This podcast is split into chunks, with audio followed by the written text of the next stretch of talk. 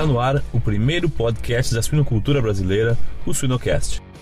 E uma vez no, no Mato Grosso, numa reunião que nós tínhamos, eu afirmei que se o suíno pudesse escolher, ele diria: Eu quero ser criado no Brasil porque lá eu serei mais feliz. Né? E, e isso é uma realidade. Siga-nos nas redes sociais e Spotify para ter acesso a conteúdo técnico atual, de qualidade e gratuito. Fibro, ajudando a manter animais saudáveis em um mundo em crescimento.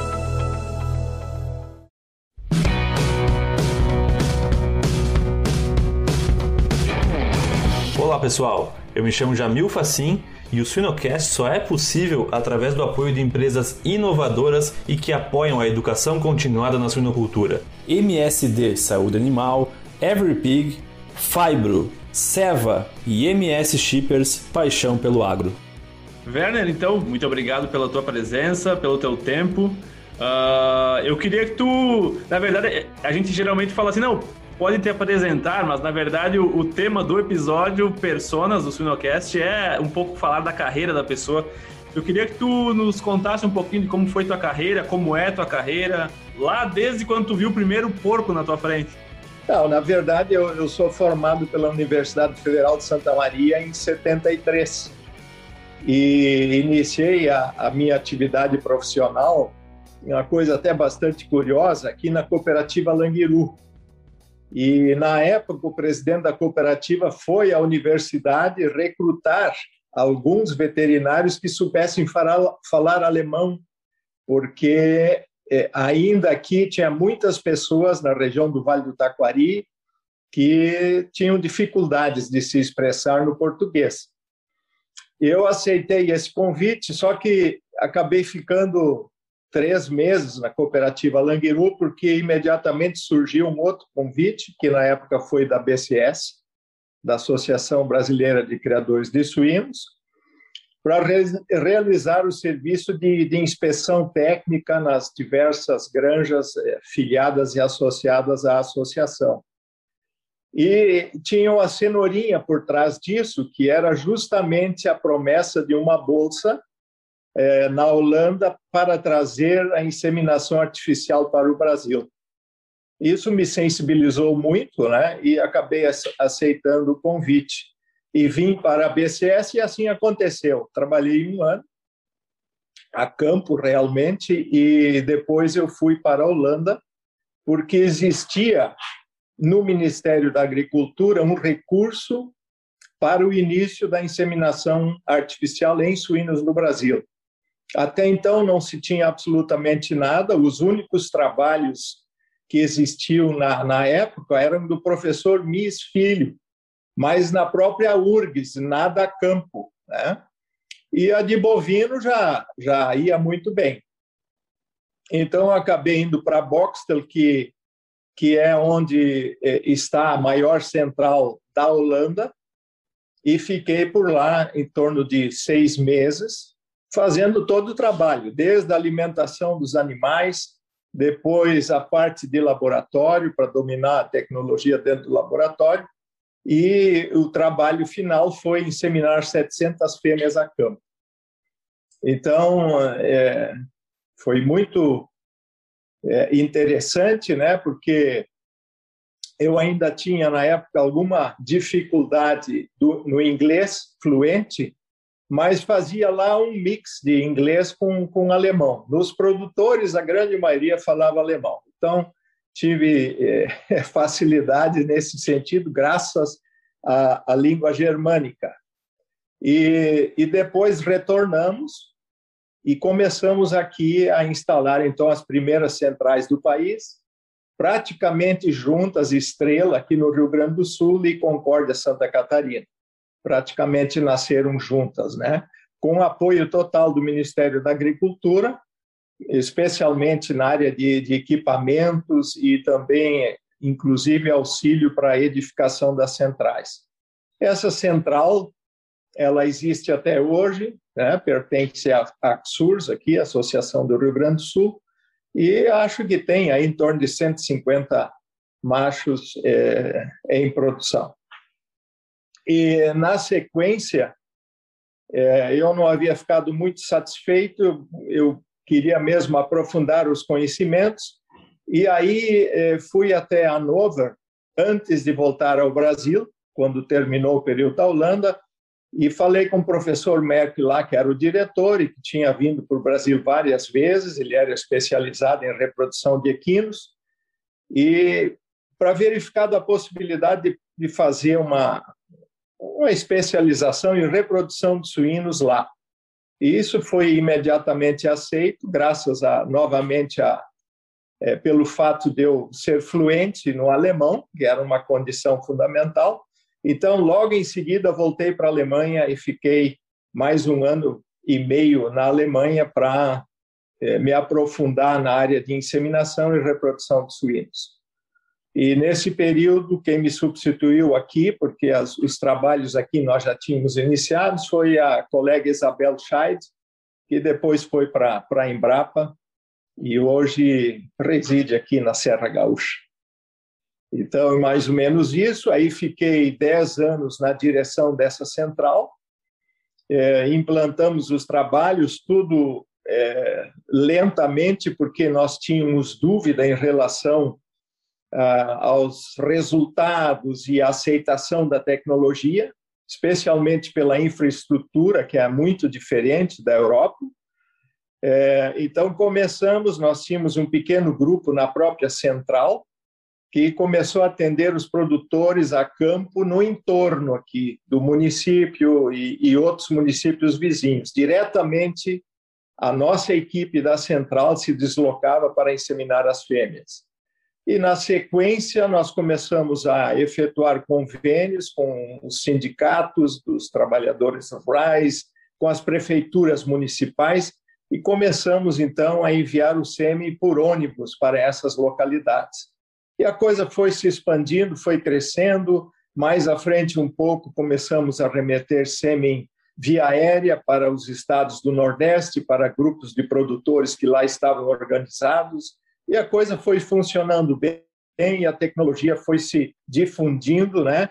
E chegou nessa coisa maravilhosa, né? Que é hoje, evidentemente com muito mais facilidade, com softwares espetaculares para controlar é, a qualidade do ejaculado e todas essas coisas, recursos que nós não tínhamos é, naquela época, né?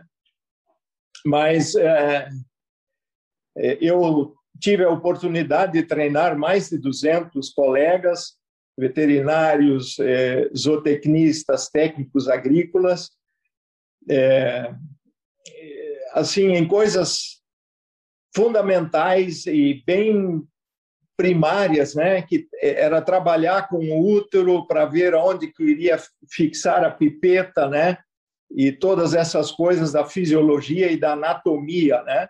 Passaram mais de 200 aqui pela pela central de Estrela para se habilitar, porque houve um momento em que a expansão foi muito grande que foi o período em que as granjas maiores, praticamente todas elas, começaram a instalar laboratórios dentro da granja, né?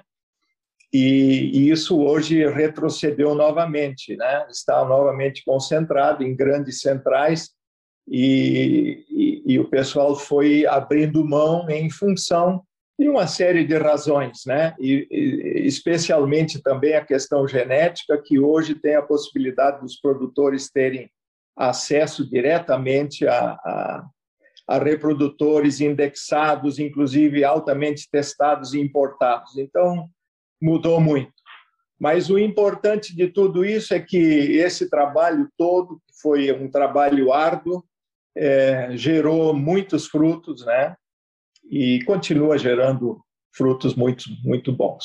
Na sequência, é, na sequência então, para complementar um pouco, é, eu achei que deveria partir também um pouco para a área empresarial e acabei me desligando é, aqui da associação e iniciamos uma empresa de nutrição animal conjuntamente com mais dois colegas, o professor Tabajara, que faleceu há poucos dias, né, e o e o colega Potiguara, e fundamos uma, uma empresa de nutrição chamada Vitagre, com, com sede em São José dos Pinhais, no Paraná. E essa empresa, depois de praticamente 15 anos, foi vendida por um grupo francês e antes, porém, nós tínhamos firmado uma parceria com uma empresa canadense de, de material genético, que foi a Genetiporc. Então, também trabalhamos uns 15 anos com a, com a que também foi vendida para a Grossery Speak, e por essa razão, hoje eu sou consultor da Grosseries, porque houve um apelo de que eu permanecesse, né, e praticamente ficaram todas as pessoas, toda a equipe da Genetiporc está hoje dentro da, da Grosseries. Eu fui eleito duas vezes o melhor técnico do Brasil em suinocultura, é, no tempo da, da Porgold, do, da suinocultura lá, da revista do Luciano Ropa, né? Sim, sim. Ele, ele instituiu isso aí e eu fui duas vezes eleito o melhor técnico em suinocultura, uma vez com 700 e poucos votos, porque era pela internet, né? E depois uma outra vez com 500 e poucos votos. Então eu tenho isso com guardo com muito carinho esses troféus aqui em casa porque foi algo também muito marcante na minha carreira. Então, em num sumário seria mais ou menos isso a trajetória. Estamos então fechando 48 anos de dedicação exclusiva a esse segmento. Genial, genial. Daqui dois anos, meio século dedicado à sinocultura brasileira. é, exatamente. Werner, o, o, hoje o que, que tu acha que tem de percentual de, de inseminação artificial do plantel brasileiro? Ah, cara, olha, eu vou te dizer, com certeza acima de 95%, 98%. Né? Uhum, uhum. Só mesmo quem não tem alcance à tecnologia, né? É. que é uma coisa difícil de precisar, não, não está fazendo uso, mas quem tem alcance está todo mundo utilizando e com resultados tão bons quanto né, a monta natural.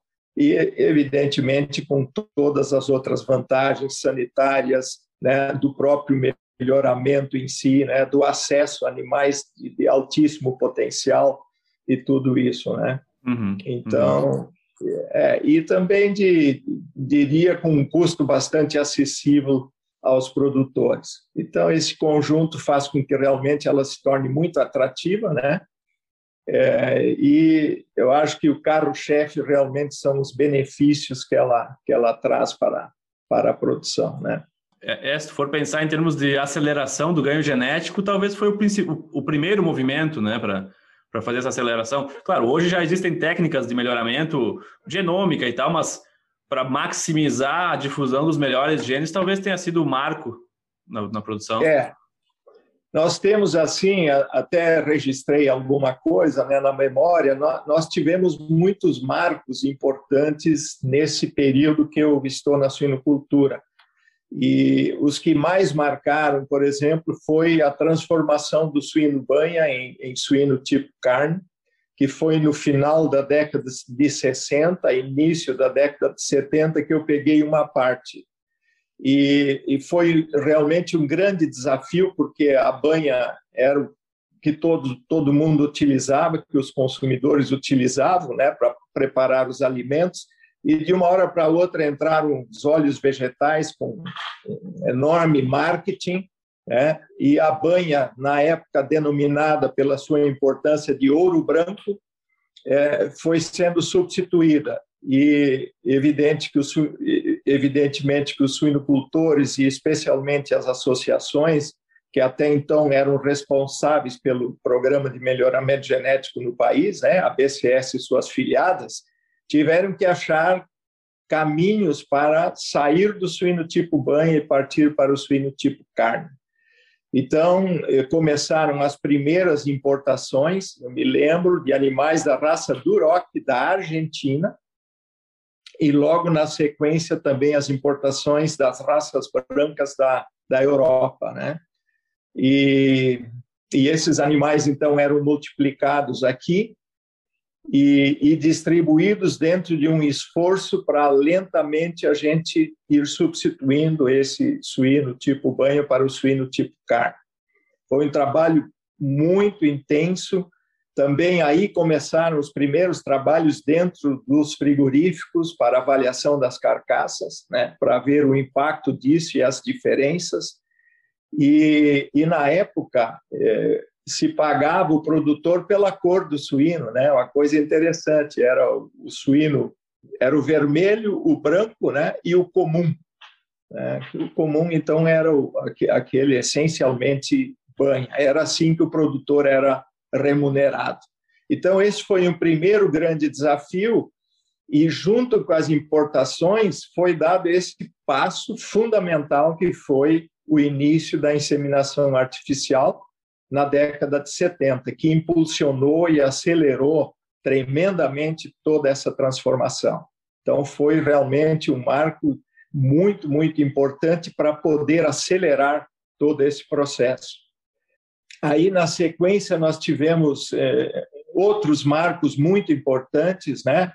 Por exemplo, a primeira empresa de melhoramento genético entrou no país em 77, que foi justamente a PIC, a Grosseries PIC, e isso causou grandes resistências, porque era uma nova proposta, é, entrou o conceito do suíno híbrido, que na época não se conheciam, tudo era feito através de animais puros, né? e sabe, sabemos muito bem que, que os animais híbridos incrementam a produtividade, melhoram a rentabilidade de carcaça e todas essas coisas, mas havia muita resistência. Só que a suinocultura, ela mais à frente um pouco, ela começou a se transformar e começaram a surgir os primeiros módulos maiores, que eram de 500 matrizes. Imagina só, 500 matrizes era um módulo expressivo, né? Logo a seguir, mil matrizes, duas mil matrizes, e hoje nós temos, pelo menos aqui no Rio Grande do Sul, módulos de 7 mil, que foi a última granja instalada, e temos notícias da China de 15 mil matrizes, né? E do próprio México, 12, 15 mil matrizes também. Então, com essa transformação, que na verdade foi o início, os primórdios da suinocultura industrial, esses produtores que estavam em minifúndios e que tinham 80 fêmeas, 100 fêmeas puras, né? o maior produtor era o pai do Flauri, meu querido compadre Flauri, aí o pai dele era o maior produtor na época com 300 matrizes, né? Aí dá para ter uma ideia. E esse pessoal fazia todo o melhoramento genético com o apoio das associações. Então, tinha as estações teste de reprodutores suínos, onde eles remetiam os leitões, os leitões eram avaliados, e lá nos 90, 100 quilos, então, se media espessura toicinho, ganho de peso e conversão, e os melhores animais eram leiloados né, para os produtores. E aliado a isso, ainda as feiras e exposições tiveram um papel importantíssimo, porque era o o caminho da difusão de todos esses animais é, melhorados. Evidentemente, nós sabemos que hoje tudo isso desapareceu, né, em função de uma série de razões, especialmente a razão sanitária, né? Mas foi a entrada da primeira empresa foi um marco importante e ela, evidentemente, com, com, e logo na sequência vieram outras, mas a PIC ficou um longo tempo sozinho, aí alguns anos, eu não sei precisar muito bem, ela assumiu o povoamento desses novos projetos das granjas maiores, que esse pessoal pequeno não tinha volume para povoar essas granjas, né? Normalmente se povoa uma granja em cinco meses, então se tu vai colocar mil matrizes, tu teria que ter cinco vezes 200 e 20 matrizes para ofertar. E o pessoal não tinha essa condição, e dentro de uma área minifundiária ficou realmente muito difícil. E as empresas, então, foram abocanhando esse mercado por todas as potencialidades que o país possui, que todos nós sabemos, tem espaço, tem clima, tem produção de grãos e por aí vai, né? E hoje, praticamente, o melhoramento está nas mãos de cinco ou seis empresas mundialmente. Né? Então, esse foi um outro, um outro momento assim muito importante. Foram muitas reuniões dentro da BCS para né, para ver se havia um consenso, se iam permitir a entrada ou não das empresas. Né? Foi um assunto assim político muito importante. Aí nós tivemos um, um outro, na sequência, um outro grande impacto, que foi a peste suína africana, né, que eclodiu em 78 e se estendeu até 82, 83. Sacrificamos aí um número muito expressivo de animais e todos nós sabemos o impacto que isso causa né, dentro do segmento no, no, consumo de carnes e, evidente, também a imagem do país no exterior. Então, isso também ficou muito marcado, todo o trabalho que, que foi realizado até que a gente pudesse é, controlar e erradicar essa, essa enfermidade. Aí, um pouco mais adiante, tivemos o episódio da vaca louca, que eu acho que você deve lembrar, uhum, né? Lembro. Foi final da, da década de 80, início da década de 90, e esse episódio, é, a eclosão dessa, dessa enfermidade, eu sempre friso isso, abriu grandes oportunidades para o Brasil, porque até então as nossas exportações eram incipientes, e com esse fenômeno da vaca louca, houve uma retração muito grande no consumo da carne é, bovina em toda a Europa e começaram a se abrir oportunidades para outras carnes, dentre elas a, a carne suína. E o Brasil começou a exportar para alguns países, especialmente a Rússia, e pôde então, com isso, mostrar a sua qualidade, o que que, ela, o, que que o Brasil tinha em mãos, a qualidade da sua carne, e esse mercado foi se abrindo aos poucos, né? E hoje nós estamos aí exportando 20% do que nós produzimos. Somos muito importantes hoje dentro desse mercado. Mas o, o que nos ajudou efetivamente foi esse esse problema que houve com, com o prion ou a vaca louca, né, no final da, do, da década de 80 início da década de 90. Então tem sido assim, sempre que ocorrem problemas em algum lugar, abre oportunidades para outros, né? estamos vendo isso agora novamente com a China, que teve problemas sanitários lá e o Brasil está tirando, pelo menos no ano passado, e parece que esse ano está no mesmo caminho, tirando grandes proveitos, né? exportando volumes como nunca antes. Então, na história, é, é mais ou menos assim que as coisas, que as coisas acontecem, né? Então, esses todos foram marcos eh, muito importantes e, mais recentemente, eu colocaria como, eu pelo menos vejo como um marco extremamente importante, que foi a profissionalização das nossas quarentenas para importação de animais. Sem Porque dúvida. as empresas, as empresas de genética, elas tinham que, tinham que elas mesmas providenciar seus quarentenários e a partir de Cananéia, não apenas pela sua localização, que é, é espetacular, por tratar-se de uma ilha, nos trouxe muita segurança e nós profissionalizamos. E isso, então, está nos possibilitando de trazer animais em grandes volumes e com muito mais segurança, porque os animais ficam aí sequestrados e são liberados pelo Ministério no momento em que está tudo ok sanitariamente. Então, com isso, as empresas é, de melhoramento genético modificaram um pouco a sua forma de trabalho, porque as empresas mães que estão em outros países têm grandes volumes é, de, de, de, de, fêmeas em produção, com essa finalidade específica, e com certeza tem sobras de animais, especialmente machos da linha fêmea, né? e nós repetíamos todo esse trabalho aqui no Brasil. Né? Tudo que se fazia lá, em termos de, de seleção, de controle, de avaliação dos animais, era repetido aqui no Brasil, quando muitas vezes nós tínhamos lá animais muito melhores do que aqueles que a gente estava selecionando aqui. Mas por dificuldades de infraestrutura e especialmente segurança, se trazia é, esporadicamente. Então, hoje, as empresas estão trazendo com frequência e isso nos colocou num, num nível idêntico às empresas lá fora. Por quê? Porque nós estamos importando os animais, colocando em centrais de inseminação, e esse SEM, então, é distribuído diretamente aos clientes, aos produtores. Então, com isso, a gente corrigiu um gap, né? porque nós sempre tínhamos uma defasagem de três, quatro anos em, em relação aos, aos programas de melhoramento da, da base, que aconteceu em outros países, e hoje praticamente isso está corrigido, nós estamos nivelados. Então, também foi um marco extraordinário e que é, alguns países já estão vendo o Brasil como um país potencial pela sanidade do seu rebanho, de poder, a partir daqui, exportar animais para, para a América Latina e outros países. Sem dúvida, sem dúvida. Eu, eu lembro até, Werner, eu, eu, tava, eu visitei uma granja uma vez no, nos Estados Unidos e o professor que estava comigo falou para o funcionário: Ó, oh, tá vendo aquele cara ali? Ele, esse cara nunca viu um suíno com piercing.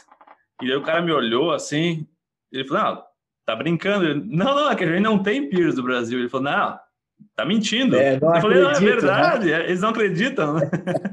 Por isso, né? Acho que é uma, é uma, uma grande oportunidade, justamente disso que tu falou, né? A gente usar um padrão sanitário de, de multiplicação para abastecer outros países. É, é. E ainda aliado a isso, né, também está ocorrendo uma outra coisa que é extremamente importante, que é, é em função disso, né, ou apoiado por isso, que é a colocação da pirâmide genética dentro das unidades de produção. Então, hoje o produtor cada vez mais ele tem bisavós, avós, ele, ele tem toda a pirâmide. E com isso ele fecha a sua unidade de produção, entrando apenas o sêmen. Né? Nós chamamos disso de granjas geneticamente abertas e sanitariamente fechadas, uhum. porque uma vez que há um controle é, mínimo em nível de central de inseminação, dificilmente nós vamos introduzir qualquer agente nessas unidades de produção. Então, o pessoal está aderindo muito a isso, e isso tem sido extremamente benéfico para, para a saúde animal de toda, de toda a produção brasileira. E, e nós também podemos agora, através de. Eh, se ofereceu muito mais segurança aos produtores através de softwares que surgiram, porque até então o produtor sempre perguntava, mas o que, que me assegura que eu vou evoluir geneticamente colocando esses animais dentro do sistema? Né? Como mensurar isso?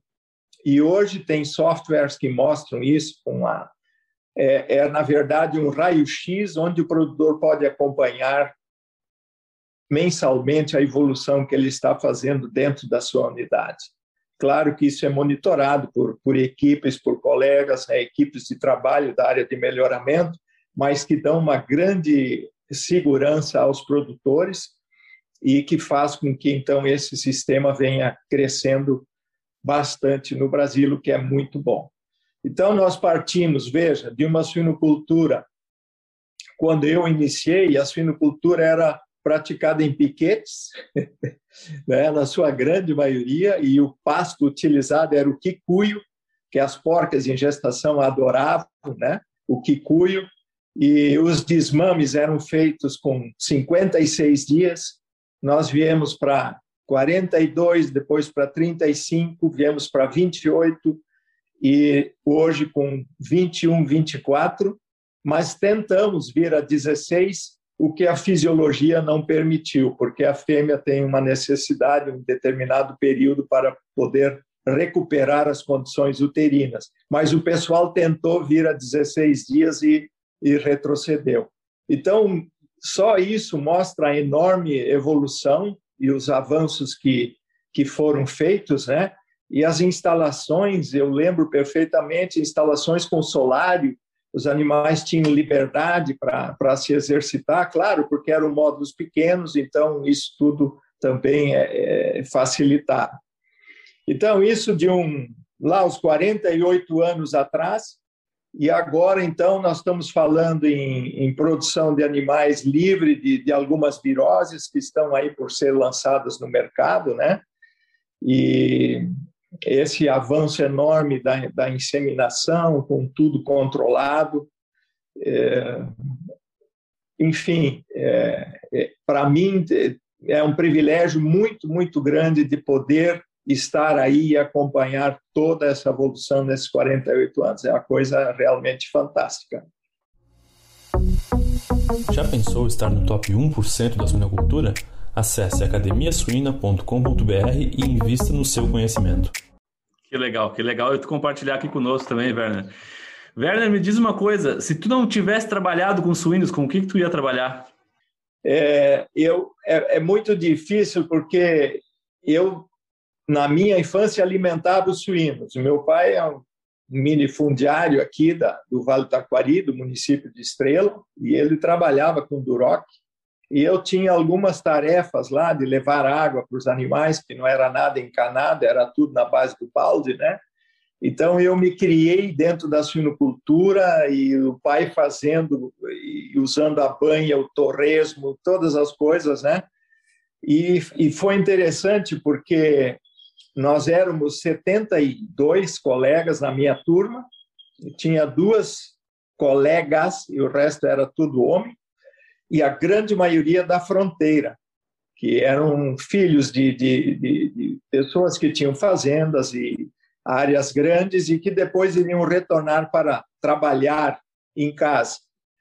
E o pessoal do minifúndio é, eram poucos os, os, colegas da área de minifúndio. E quando eu falava lá que eu queria me dedicar ao suíno, o pessoal achava graça. Né? Ah, mas isso é, isso é uma loucura, né? E depois a gente teve toda. São as áreas que mais empregam, né? A avicultura e suinocultura. Ainda são as áreas que mais empregam. Mas eu, eu para não dizer que não teria, de repente, uma segunda espécie que eu iria trabalhar, seria a ovinocultura. Ovino. É. Ovino, é. Eu sou um pequeno ovinocultor aqui no, no sítio, que pertence à família. Gosto muito né, da, da, ovelha também, pela docilidade, pela paz que traz. Né? É, é uma coisa impressionante a paz que a ovelha traz. Ela, ela ela não tem nem defesas, né? A única defesa que a ovelha tem é, é, é sair correndo, né? Para se defender. Mas no mais, ela não tem nenhuma defesa e é um, um animal extremamente dócil e, e, que eu gosto muito. Então, se eu não fosse para o suíno, talvez eu, eu teria ido para a ovinicultura. Legal, mas assim, legal. mais bem distante, né? Quer dizer, em primeiro lugar lá o suíno e depois lá, bom, se não se não houver jeito, então vamos para ouvi-los, né? Perfeito, perfeito. E, e Werner, eu, uh, eu queria, eu quero que tu conte para nós depois. Eu vou te contar um algum fato pitoresco da tua carreira ou da tua vida que ninguém sabe. Eu não sei se tem assim um fato que, que ninguém saiba, mas quando nós começamos as inseminações, surgiam muitas é, perguntas e pelo, pelo desconhecimento, né? Da atividade. E, e as pessoas não sabiam bem como que, as, como que acontecia a inseminação, né? Então, nós tivemos é, momentos assim muito muito engraçados na, na, implantação da inseminação por desconhecimento do pessoal de como a, a inseminação era realizada né eles pensavam de, de, de algumas formas que a gente não imaginava né Imagino, consigo imaginar. É. Mas, mas assim, profissionalmente, talvez eu deixei de registrar alguma coisa, porque quando eu voltei da Alemanha, eu, eu sempre tive o, o firme compromisso de retornar dos estudos e de dar continuidade aos trabalhos aqui. Então, mas eu tive muitos convites na volta da Alemanha para trabalhar em, em, empresas farmacêuticas, né? E, e também de nutrição animal, e que eu sempre abdiquei em função do meu comprometimento. Eu fui a, a convite dos produtores para, na volta, seguir implantar esse trabalho e dar continuidade a esse trabalho junto aos produtores. E isso, então, é o que me, me fez ficar firme, né? mas tive realmente muitas oportunidades e fiquei esses 10 anos aí liderando a central de inseminação para depois, então, passar o bastão, né? Sim. E eu tive aqui colaboração do professor Ivo Ventes né, na montagem do, dos manequins, em coisas básicas, porque nós fazíamos praticamente tudo. Os recursos eram escassos, né? E eu lembro que o professor Ivo veio aqui alguns dias e nós montamos o primeiro manequim, as primeiras coletas dos machos, né? As avaliações, enfim, um trabalho sempre procurando ser bem cooperativo com, com os colegas das universidades também. Então foi eh, realmente uma coisa muito, muito marcante para mim esse esse início todo e esse privilégio que eu tive, né? É, que na verdade foi uma coincidência eu estar me formando e naquele mesmo momento é, o país estar pensando em iniciar isso e chegar ao meu nome. Então agradeço por, por essa claro. oportunidade. É. Sabe, Werner, eu tenho um fato pitoresco contigo, eu acho que tu não sabe.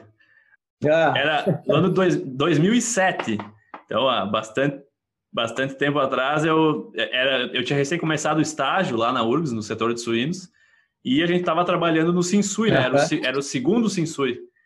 E ah, eu olhei a, a, a, os palestrantes lá e tal, e vi que tinha gente dos Estados Unidos, da Alemanha, da Holanda, e eu fiquei, nossa, babo, os caras vão estar tá aqui, vai ter alemão dando palestra, vai ter americano e tal. E daí eu com meus colegas ali na organização, organizando o coffee break ali, né? Uh, vi um senhor conversando com o professor Ivo, né? E daí nós começamos, bah, aquele ali deve ser o alemão. Não, bah, não, certo que ele é o alemão, deve ser o alemão. E era tu. era tu, cara. E daí depois. É, dá para passar por germânico, né? É, eu passei perto e falei, não, mas ele fala português. Não, mas então não acho que não é esse aí. Eu me lembro dessa história. tu sabes que quando eu é, a, o meu período de permanência em Hanover é, foi pelo convênio que existia entre a Universidade Federal de Santa Maria e a Faculdade Veterinária de Hanover, foi para lá o professor Severo, que era o patologista, é, era um professor extremamente competente, muito rígido, né? E o Severo chegou e, e ele é assim um, um cor de cuia, né? É um cor de cuia. E o, e o, o Merck disse, Werner, tu faz aí o papel de... Fica ciceroneando aí o, o, o professor Severo, né? Vê as, e nós fomos para o mercado. E na época tinha é, uma imigração fortíssima de turcos na Alemanha e eles não tinham boa fama. E quando nós, chega...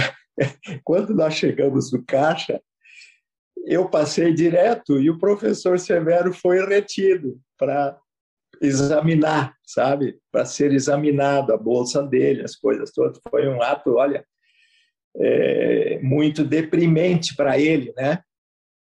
E, e, de entender o porquê, né? Então, mas era em função da, da imigração dos turcos e que volta e meia botavam algumas coisinhas a mais na, nas sacolas né, no, no, mercado e ficaram marcados por isso. E o, e o Severo sentiu de perto o que, que o que, que significava isso. Né?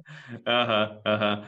Werner, uh, qual que tu julga que foi o momento mais difícil da tua carreira até hoje? O momento mais difícil foi o momento em que eu tive que decidir de ir para a iniciativa privada, porque eu, eu esqueci desse detalhe, eu era funcionário da Secretaria da Agricultura do Estado, né?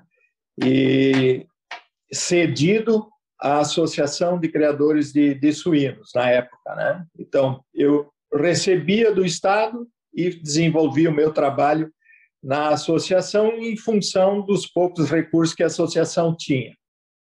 E, e quando eu decidi, então, de sair disso, foi um, um período realmente muito difícil, porque eu estava abrindo mão da estabilidade, de, eu já tinha completado mais de 20 anos de trabalho no serviço público e abri mão de tudo isso para me dedicar à iniciativa privada, que foi a, a, a empresa de nutrição, a Vitag, na época que nós é, começamos a, a montar. Né? E antes disso ainda, nós tínhamos a Plan Rural, que era uma empresa de assistência técnica aos suinocultores, que a gente fazia projetos e dava toda a assessoria para que o negócio desse certo, né?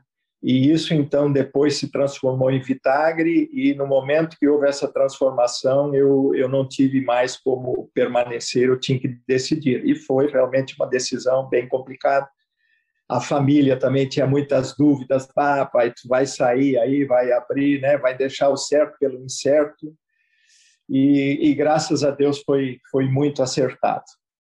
Sim, não, perfeito. Eu acho que isso, isso acaba sendo uma, uma lição para muita gente que passa por várias, várias movimentações nas suas carreiras hoje em dia, e hoje, e hoje mais ainda, né? Hoje dificilmente é. tu se aposenta na primeira empresa que tu vai trabalhar, e, é. e, e, muito da questão de que é, é, é, a velocidade da adaptação, da, de aceitar a mudança, e que às vezes o conceito do certo ele é ele é uma opinião, né? Ele não é, não existe o certo e errado, porque o, os teus filhos comentaram, né? Ah, sair do certo para o incerto, mas talvez o incerto dê mais certo, né? Essa... É, exatamente. É, eu tinha, evidentemente, para tomar essa decisão, eu tinha uma convicção e a certeza que eu poderia dar muito mais para o segmento do que eu estava dando, porque quer queira, quer não, a gente fica dentro do serviço público, fica muito engessado.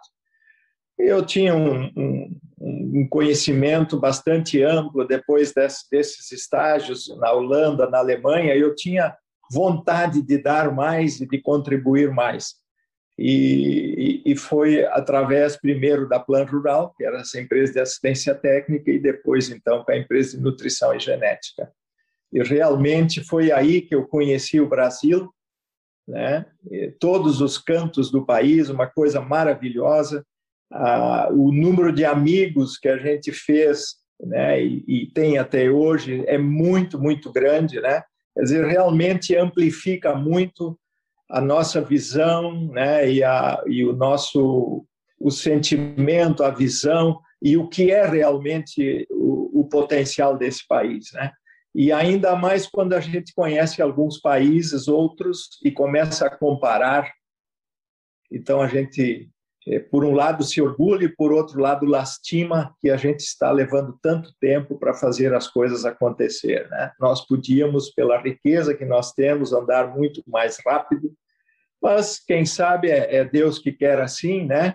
Vamos andando dessa forma, mas eu sempre acreditei muito no Brasil e continuo acreditando. Nós somos um país realmente, eu digo, é um país mosca branca, né? É um país diferenciado, cara. Nós nós temos tudo, tudo, tudo, tudo. E, e, comparativamente, então, a gente, quando conhece a realidade de um Canadá, por exemplo, que eu fui tantas vezes, né, o clima, as dificuldades que os suinocultores têm lá, a ambiência, né? É, nós aqui ainda temos a, a, maioria das instalações com ventilação natural, né? Lá eles são obrigados a fechar tudo e forçar em função de clima. A diferença é muito grande. E, e eu uma vez no, no Mato Grosso, numa reunião que nós tínhamos, eu afirmei que se o suíno pudesse escolher, ele diria eu quero ser criado no Brasil porque lá eu serei mais feliz, né? E, e isso é uma realidade. Sim, sim, não, exatamente, exatamente. E esses, essas, hoje cada vez mais se discute, né, Werner, a questão do, do bem-estar animal vinculado à qualidade de ar, qualidade de, de, de, de ambiente, gases, né? Isso a gente tem tem essa, essa capacidade de criar suínos com uma ou duas folhas de, de lona, de cortina, uh, conseguindo é. fazer manejos só com isso, né? Sem lacrar a instalação, né? Sim, essa facilidade, né? Para essa tendência. E vai acontecer, não, não tenha dúvida que isso, a pressão vai aumentando, aumentando, e nós vamos ter que, ter que ir nos ajustando. São certo. coisas que vieram para ficar, né? Sem dúvida, sem dúvida. Werner, uh, onde que tu acha que está a maior oportunidade na suinocultura hoje, sob uma perspectiva, por exemplo, assim, ah, de jovens uh, veterinários ou tecnistas que estão entrando no mercado, onde está a maior oportunidade para essas pessoas na suinocultura hoje? Olha, eu diria, eu iniciaria um pouco antes. Eu tenho verificado uma decepção muito grande quando o pessoal que sai das escolas vai fazer entrevistas em cooperativas, empresas para trabalhar. O desconhecimento do pessoal é, é muito grande, ele está muito afastado da realidade. Acho que a primeira coisa que teria que acontecer é essa aproximação das universidades junto junto aos estudantes. Eu acho que a URGS até faz isso bem, né? mas é a URGS e, e poucas outras o fazem é, da mesma maneira. Então eu vejo assim que essa essa coisa de do, do, do pessoal sair da, da faculdade, da universidade, com uma noção muito mais próxima do, do, dia a dia, né, de como uma granja se movimenta, né, como ela funciona, qual é o layout, né, como que o manejo é realizado dentro dessa instalação. Eu acho que aí existe uma, uma grande lacuna que nós teríamos que tentar aproximar isso cada vez mais para que as pessoas, quando fossem se candidatar, tivessem muito mais conhecimento do que tem hoje. É assim, olha, é recentemente aqui, não vou entrar em, em, detalhes e tal, mas houve uma entrevista de mais de 20 colegas recém-formados e que existia uma vaga e dos 20 não pode ser aproveitado nenhum, é, em função assim de coisas bastante elementares, né? Então, é, é também é, está muito claro que nós estamos num período muito grande de transição, né, de como as coisas eram feitas e como hoje estão sendo feitas, né? É uma transição muito forte que está acontecendo nesse nesse momento e se falando absurdos, como por exemplo, ensino à distância na medicina veterinária, né? Quer dizer, no momento em que se que se fala isso, já se demonstra de que pelo amor de Deus, né, não tem a mínima condição de fazer isso, né, muito pelo contrário, mas estão aí falando, se abriram cursos noturnos. Então, nós resolvemos, assim, é, optar pelo quantitativo e não pelo qualitativo.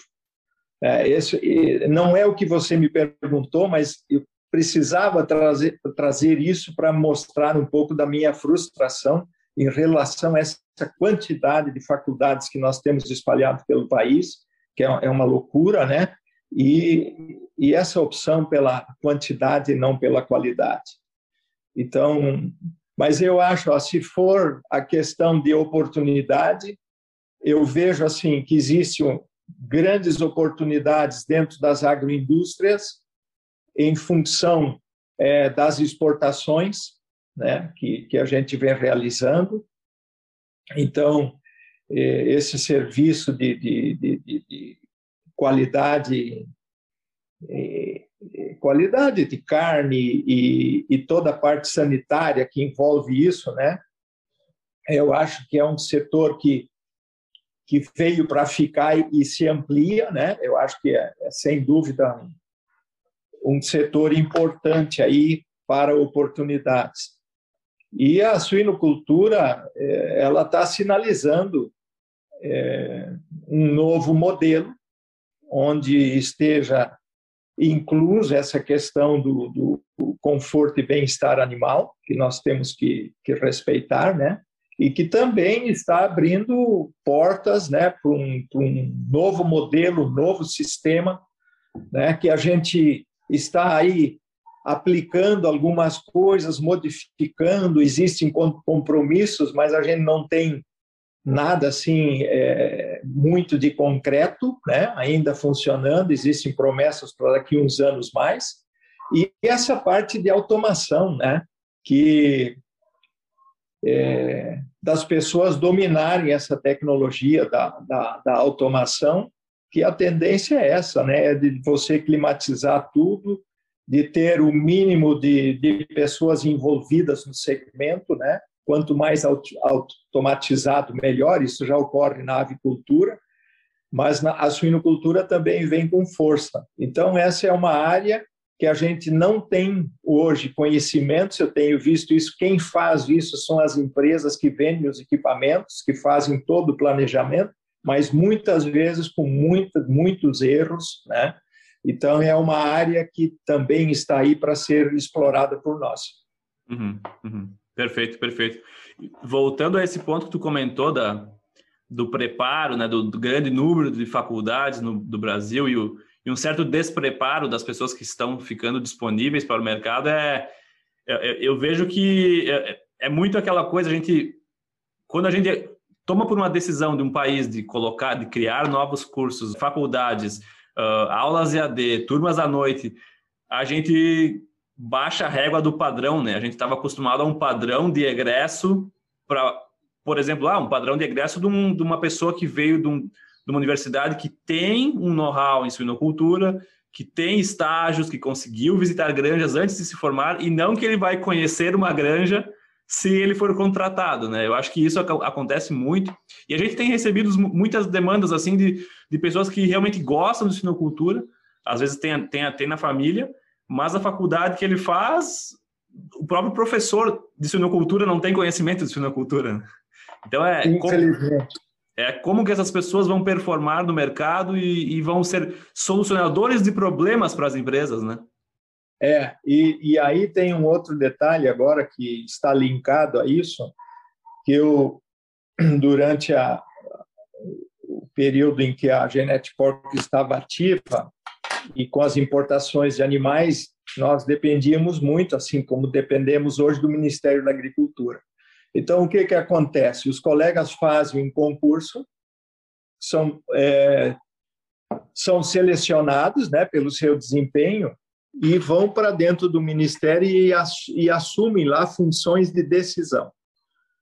Mas não têm a mínima é, noção do que, que acontece dentro de uma unidade de produção. E começam a decidir lá e a impor coisas muitas vezes absurdas que revoltam muito a gente, né?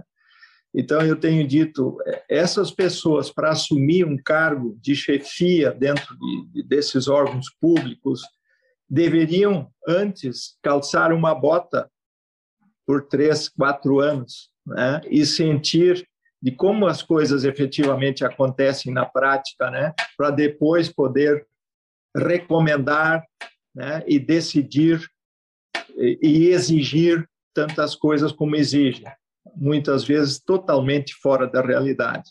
Então, isso também acaba depondo contra a própria classe, porque é uma coisa, olha, lamentável.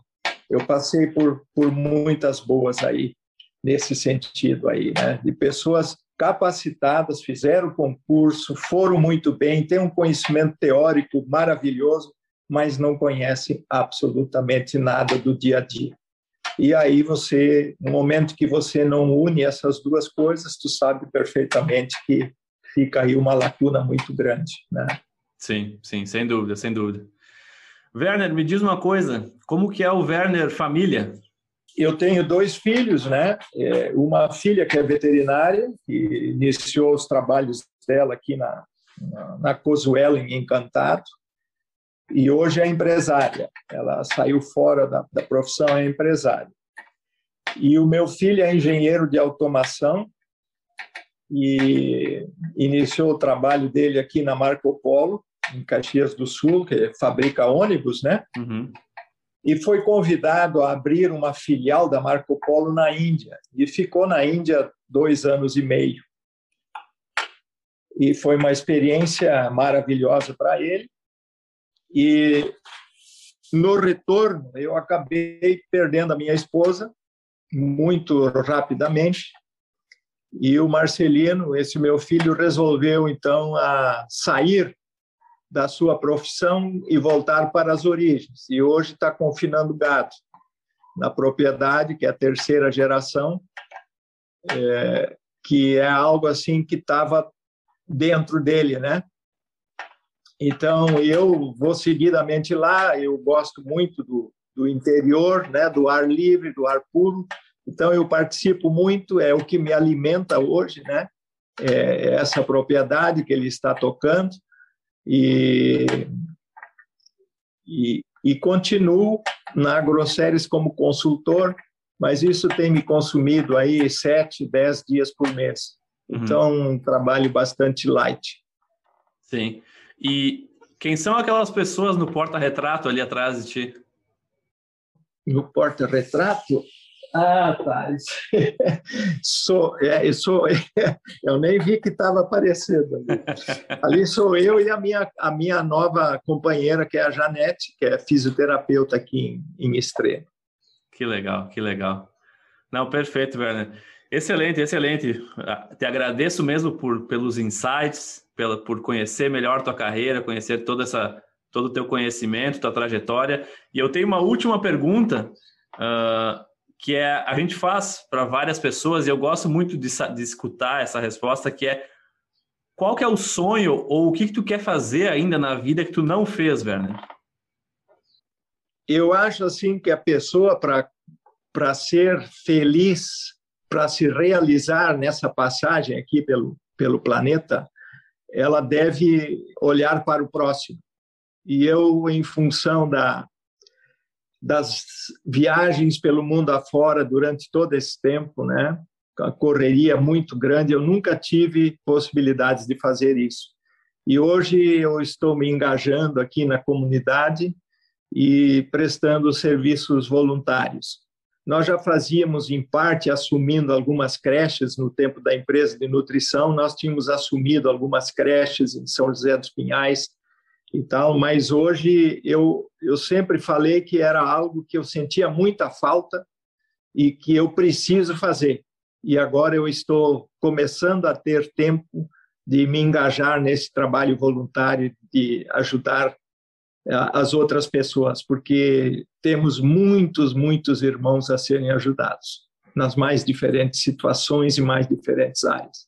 Então, é isso que eu acho que falta, assim, por uma realização é, maior do minha, né, e do ser humano, acho, para qual, qualquer pessoa. Isso faz muito bem, conforta muito. Perfeito, perfeito. Eu concordo plenamente, Werner, e acho que a sensação que nos gera acendendo a chama do outro, ajudando o outro, é uma sensação talvez quase melhor do que da que a pessoa tá, que está recebendo a ajuda, né? Exatamente, exata. E outra, né, que eu tenho convicção que tudo que tu proporciona e tudo aquilo que tu faz sem cobrar, né, para os outros são coisas que voltam para ti. Eu tive, eh, eu vou citar apenas um exemplo ainda é, nesse sentido com o, início da inseminação, havia um, um grupo de produtores em Pernambuco que se organizou muito bem e pediram que eu fosse então dar uma palestra lá sobre a inseminação artificial. E na época nós utilizamos água de coco como diluente.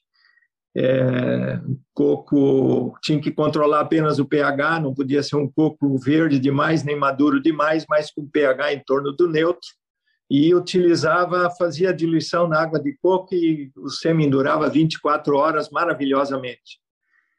E então ajudei muito esse pessoal, não só nessa área técnica, mas como eu fui seis anos presidente da associação de, aliás, oito anos presidente da associação de criadores de suínos do Rio Grande do Sul, que eu nem mencionei, é, eu também pude ajudá-los um pouco na organização. E eu nunca cobrei nada por isso, a não ser as despesas de viagem e tal. Digo, não, vocês me mandem a passagem, me pagam o hotel e está tudo certo.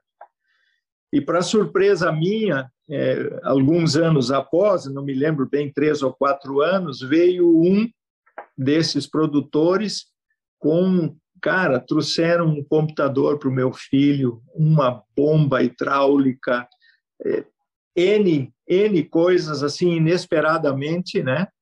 Me trouxeram de, do, do, Recife de Pernambuco para cá em função do, do que eu havia feito lá. Então, acho que é um exemplo simples, mas que mostra que realmente as coisas boas que a gente pratica, ela acaba fazendo que coisas boas voltem para a gente. Tudo sem retorna, dúvida. né? Sem dúvida, sem dúvida. A lei do retorno nunca falha. Genial, Werner Mink. Muito obrigado pelo teu tempo, pelas palavras, por todo o conhecimento. Eu tenho, não tenho dúvida que o público do Sinocast vai ser agraciado aí com um legado muito importante para a nossa suinocultura brasileira. Werner, muito obrigado novamente pelo teu tempo.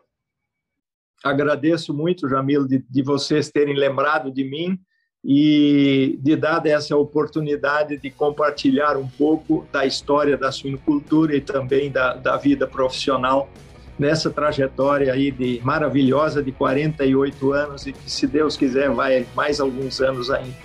Muito vai obrigado e um abraço a todos que que nos ouvem. Um abraço, Werner, muito obrigado, tudo de bom. Abraço igualmente. Até mais. Tudo de bom.